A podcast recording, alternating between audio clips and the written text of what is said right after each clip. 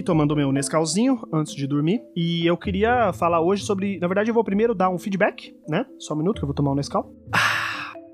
Queria dar um feedback primeiro. O T, a pessoa da, do, do meu podcast anterior, me respondeu aqui no Curioscat no Anônimo e disse assim: Na moral, me enganei.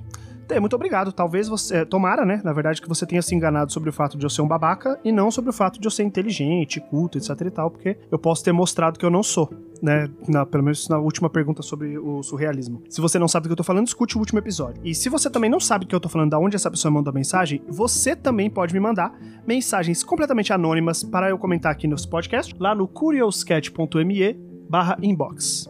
E é de uma dessas que eu vou comentar hoje. Vamos lá. A pessoa anônima manda aqui. Fala sobre como você foi machista no seu casamento, otário. Eu tenho um monte de outras, outras possíveis coisas mais interessantes para falar aqui no, no Curious Cat, mas eu, eu vou focar nessa. Eu acho interessante isso porque, para quem não sabe, eu vou dar, um, vou dar um primeiro contexto. Eu fui casado, né? E eu, eu fui casado no papel. Eu sou divorciado hoje. Quando eu casei, foi eu tava num momento da minha vida muito diferente, né?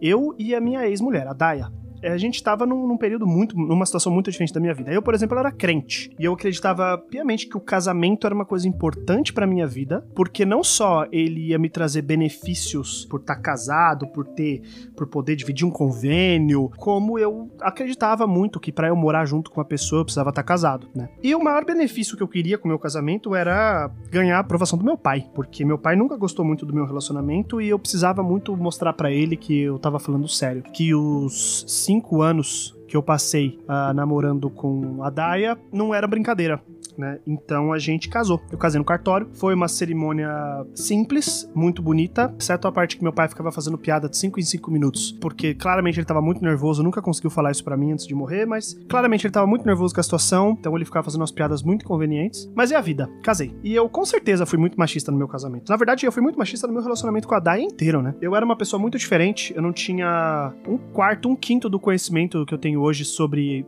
sociedade. Eu tinha pensamentos muito diferentes. Era muito mais fácil você me confundir com um liberalzinho de merda do que com o Ângelo que eu sou hoje, né? Então, eu fui muito machista no meu casamento e eu queria falar sobre isso. Mas antes, uma coisa curiosa é que eu sou muito amigo da minha ex-mulher. A gente é amigo a ponto dela me chamar para jantar na casa dela, para eu brincar com o filho dela. Eu sou muito amigo do marido dela e a gente tem uma relação muito próxima. Conversamos pra caramba. Ele, porra, sai para correr e me chama e eu não vou porque eu sou um sedentário de merda. Então, eu fico muito curioso de quem que mandou essa mensagem para eu falar sobre como eu fui machista no meu casamento, porque não foi a minha ex-mulher. Fico pensando quem, quem que tá com essa com esse questionamento, mas se o povo clama, eu, eu falo, né? É para isso que eu tô aqui, para abrir o meu coração. Eu fui machista no meu casamento porque eu fui machista na minha vida, né? E eu acho que eu sou machista ainda em muita coisa, né? A gente tem que entender, o homem, você aí que tá me, me escutando, né? Eu tô falando com você, você que é homem, é, eu acho que uma das principais, principais coisas que tem que acontecer na vida de um homem é ele entender que ele é machista,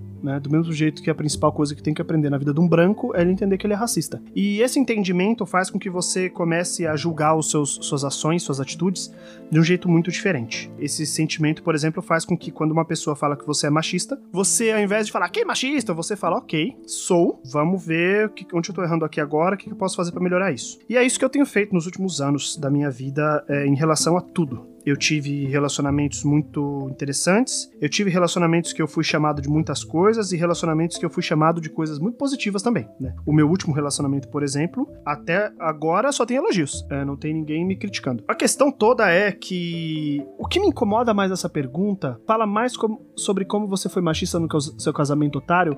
Essa questão do passado, desse, desse passado que a gente gosta de, de levar em consideração mais que tudo, né? Todo momento da minha vida que eu tô hoje, as coisas que eu tô tentando falar hoje, o tipo de informação, o tipo de coisa que eu tô tentando dividir, parece que invalida completamente porque as pessoas souberam que eu fui machista no meu passado. Eu fui, e, e com certeza, assim, eu, eu lembro ainda hoje de brigas que eu tive com a minha ex-namorada, com, com a minha esposa, que era quando era minha ex-namorada, que eu gritava com ela. Eu gritava, eu gritava. Fiz muito terrorismo psicológico. É uma das coisas que eu percebi e uma das coisas que eu tô cada dia mais tratando, percebendo que esse tipo de comportamento é inaceitável e que eu não posso tratar uma pessoa assim de jeito nenhum. Outro momento que eu fui muito machista no meu relacionamento era em logo no início dele que tinha um certo, uma certa diferença de, de poder aquisitivo entre eu e a Daya. Uh, eu ganhava mais. Então, algumas coisas eu tinha a palavra final porque eu tinha mais dinheiro. É, isso foi remediado no nosso relacionamento. Isso foi conversado entre nós e a gente acabou dividindo, dividindo muita grana. Eu fiz muita coisa com a grana da Daya e a Daya fez muita coisa com a minha grana. A gente acabou é, mudando muito o nosso jeito de ver a vida. Por exemplo, eu fiquei casado, eu fui casado três anos e nesse tempo que eu fiquei casado, foi, na verdade, foi dois anos e mais um ano separado morando junto ali.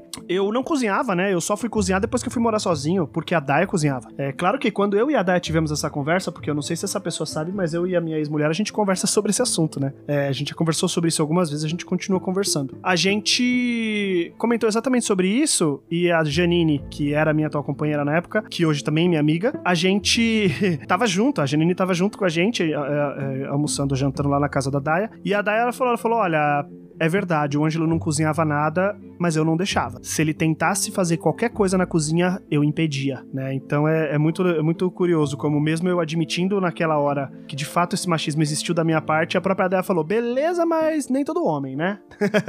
não é assim. Então eu acho que na verdade a minha mensagem para esse podcast é esse, assim, pô, meu passado não é bonito, não é legal, eu tenho muitos, muitas questões erradas. Só de você pensar que eu fui crente, cara, até um certo momento, eu fui muito homofóbico já na minha vida, eu aprendi muita coisa coisa. Eu aprendi muita coisa com meu amigo Mola, na, na, quando eu trabalhei com ele na Folha. Foi uma das grandes pessoas que me abriu o olho de verdade para minha homofobia e que eu agradeço muito, assim. Não sei nem se ele sabe disso, que ele tem esse papel tão importante nesse meu movimento de mudança. E eu queria dizer, eu acho que a mensagem principal é que a gente não pode ter medo do nosso passado. A gente tem que encarar ele de frente e admitir as coisas que a gente fez, as merdas que a gente fez. E a gente também tem que, guardadas as proporções e dentro do possível, refletir, conversar com as pessoas sobre isso. Porque o machista de hoje hoje, ele pode ser a pessoa, ou desse termo, mas a gente tem que usar, desconstruída de amanhã. Exatamente por ouvir depoimentos e ouvir histórias de outras pessoas que são as machistas de ontem, né? É, sabe o que funciona assim? A igreja. E funciona. É, você vai escutar um, testamento, que é o termo, né? Um depoimento da pessoa que, como era a vida dela antes de Cristo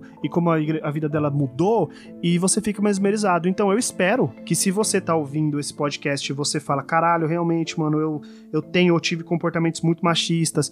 Cara, vamos junto aí, vamos lá, conversa comigo, me chama aí pra gente trocar ideia, porque eu ainda tô, eu acho que eu vou estar para sempre nesse processo de desconstrução. Não sou perfeito, mas uma das coisas que eu sei é que eu fui muito ruim no passado e eu não tô com medo de encarar isso. Eu acho que é isso é o tema de hoje, gente. Muito obrigado aí pela atenção. Desculpa aí se, se vocês não curtiram o, o, o tema por algum motivo. Parece que eu sou mais um homem pedindo desculpas é, sobre o que fez no passado, é, mas isso eu faço diretamente com a minha ex-mulher. Eu, como eu já fiz, né? Como eu já conversei muito com ela. E se vocês tiverem mais temas aí para conversar, se vocês quiserem me acusar de mais coisas, ou porque já foi babaca, já foi machista, eu, eu não sei qual é o próximo que pode ser. Eu já dei a letra do homofóbico aqui, se vocês quiserem eu posso contar sobre isso também, mas não sei se é do interesse geral. Vocês podem mandar uma mensagem para mim lá no Curioscat, curioscat.me barra que eu respondo as perguntas e falo as coisas aqui que vocês quiserem ouvir, porque eu sou livro aberto. Perdi o medo de ser quem eu sou e de assumir os meus problemas e as minhas dificuldades, tá bom? Então, um beijo para vocês e falou!